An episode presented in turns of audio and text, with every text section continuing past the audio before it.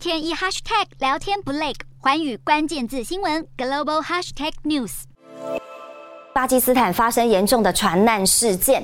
根据政府官员表示，一艘载有超过一百人的船只在中部一条河流中翻覆，造成至少二十人死亡，另外还有三十人失踪。好，巴基斯坦政府表示，这艘超载的船只在沙地卡巴德地区的印度河流域翻覆，当时船上正载着要去参加婚礼的民众，而这艘船的乘客大多都是妇女以及孩童。就救难人员救了将近九十人，而当地政府官员也表示，现在搜救持续进行当中。至于翻船的原因，还有待厘清。